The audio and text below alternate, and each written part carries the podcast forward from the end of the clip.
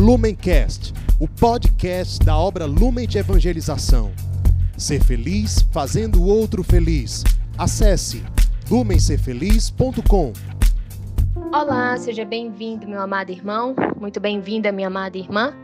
É com muita alegria que estamos reunidos hoje, dia 8 de dezembro, para juntos meditar o evangelho que a nossa amada igreja nos propõe. Para isso, iniciemos reunidos em nome de Deus, que é Pai, Filho e Espírito Santo. Amém.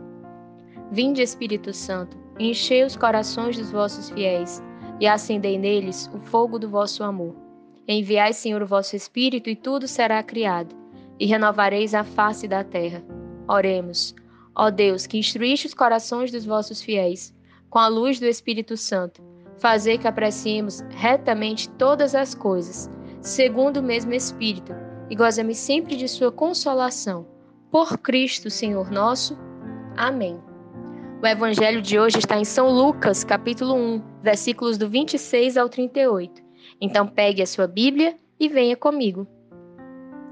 Naquele tempo, no sexto mês, o anjo Gabriel foi enviado por Deus a uma cidade da Galileia, chamada Nazaré, a uma virgem prometida em casamento a um homem chamado José.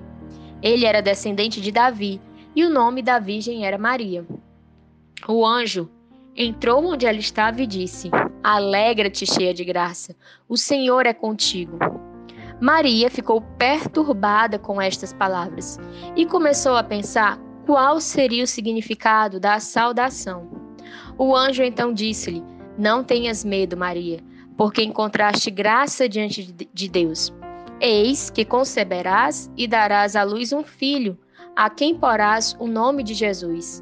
Ele será grande, será chamado Filho do Altíssimo, e o Senhor Deus lhe dará o trono de seu pai Davi.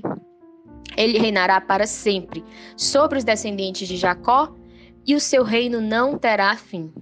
Maria perguntou ao anjo: Como acontecerá isso se eu não conheço homem algum? O anjo respondeu: o Espírito virá sobre ti, e o poder do Altíssimo te cobrirá com sua sombra. Por isso, o menino que vai nascer será chamado Santo, Filho de Deus. Também Isabel, tua parenta, concebeu um filho na velhice. Este já é o sexto mês daquela que era considerada estéril, porque para Deus nada é impossível. Maria então disse: Eis aqui a serva do Senhor faça-se em mim segundo a tua palavra. E o anjo retirou-se. Hoje nós celebramos o dogma da Imaculada Conceição. O que significa esse dogma? Significa que nós acreditamos que Maria foi concebida sem a mancha do pecado original. Todos nós temos a marca da culpa original, da culpa dos nossos primeiros pais. Adão e Eva, da desobediência deles. No entanto, Deus, ao criar a Virgem Maria, a preservou dessa mancha. Então, percebam que o dogma da Imaculada Conceição fala muito do poder e da grandiosidade de Deus, que ao criar Maria, a criou imaculada. Talvez a data de hoje, em especial contemplar e meditar esse dogma se mostre para você algo muito distante. Porque, por razões óbvias, nem eu e nem você somos imaculados. Todos os demais seres humanos têm sim a mancha do pecado original. Você pode pensar no seu santo de devoção, na pessoa que você mais admira. Qualquer uma dessas pessoas tem sim a mancha do pecado. No entanto, a Virgem Maria não. E isso poderia causar de de cada um de nós para a Virgem Maria um distanciamento, não é verdade? Então, eu quero te convidar a você a mudar esse olhar, a não olhar para a Virgem Maria com esse olhar de distanciamento, mas a perceber um fato muito importante. Maria foi sim criada sem o pecado original. No entanto, ela perseverou fiel a Deus. Hoje, ao meditar o Evangelho, eu quero convidar o seu olhar, o seu coração, para focar no versículo 38, na resposta de Maria. A resposta de Maria foi: Eis aqui a serva do Senhor. Faça-se em mim segundo a tua palavra. Não pensemos nós que ela foi criada imaculada e pronto. Ela não precisou a cada dia renovar o seu sim, renovar o seu fiat. Percebamos que mais no início do evangelho, quando o anjo aparece para ela, o evangelista São, São Lucas é claro ao afirmar: Maria ficou perturbada com estas palavras e começou a pensar qual seria o significado da saudação. Então, Maria é um ser humano.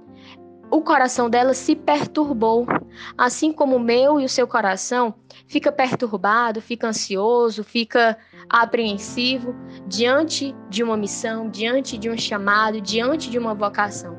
Então Maria não é indiferente, Maria teve esses sentimentos.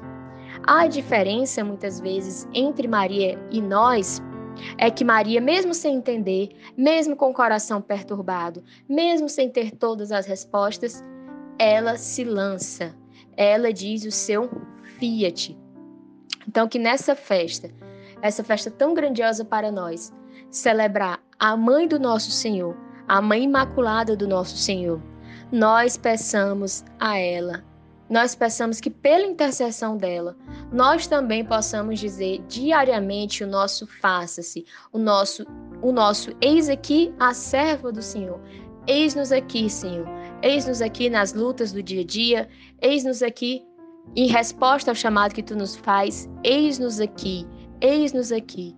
Vamos deixar que essa palavra ela ressoe em nosso coração e ela se torne concreta no dia a dia. Eis-nos aqui. Nem eu nem você, como já, já foi falado, não fomos criados imaculados, mas isso não pode ser desculpa para nós fugirmos de quem nós fomos criados para ser. Maria teve uma missão única, insubstituível na história, assim como também é única a minha missão e a sua missão. Não vão existir outras Tatianas, não vão existir outros Josés, outros Rodrigos, outros Mários, outras Claras. De forma alguma, você é único. Eu e você somos únicos e precisamos abraçar a nossa missão. Então, neste dia, neste tempo propício do advento, eu te convido a meditar. Onde hoje você precisa dizer o seu fiat, o seu eis-me aqui para Deus. Nos confiemos sempre na intercessão da Virgem Maria, para que ela possa nos ensinar a nos lançar com fé e abandono nos planos e nos chamados de Deus. Com Maria sempre, Ave Maria, cheia de graça, o Senhor é convosco. Bendita sois vós entre as mulheres, e bendito é o fruto do vosso ventre, Jesus. Santa Maria, Mãe de Deus, rogai por nós, pecadores, agora e na hora de nossa morte. Amém.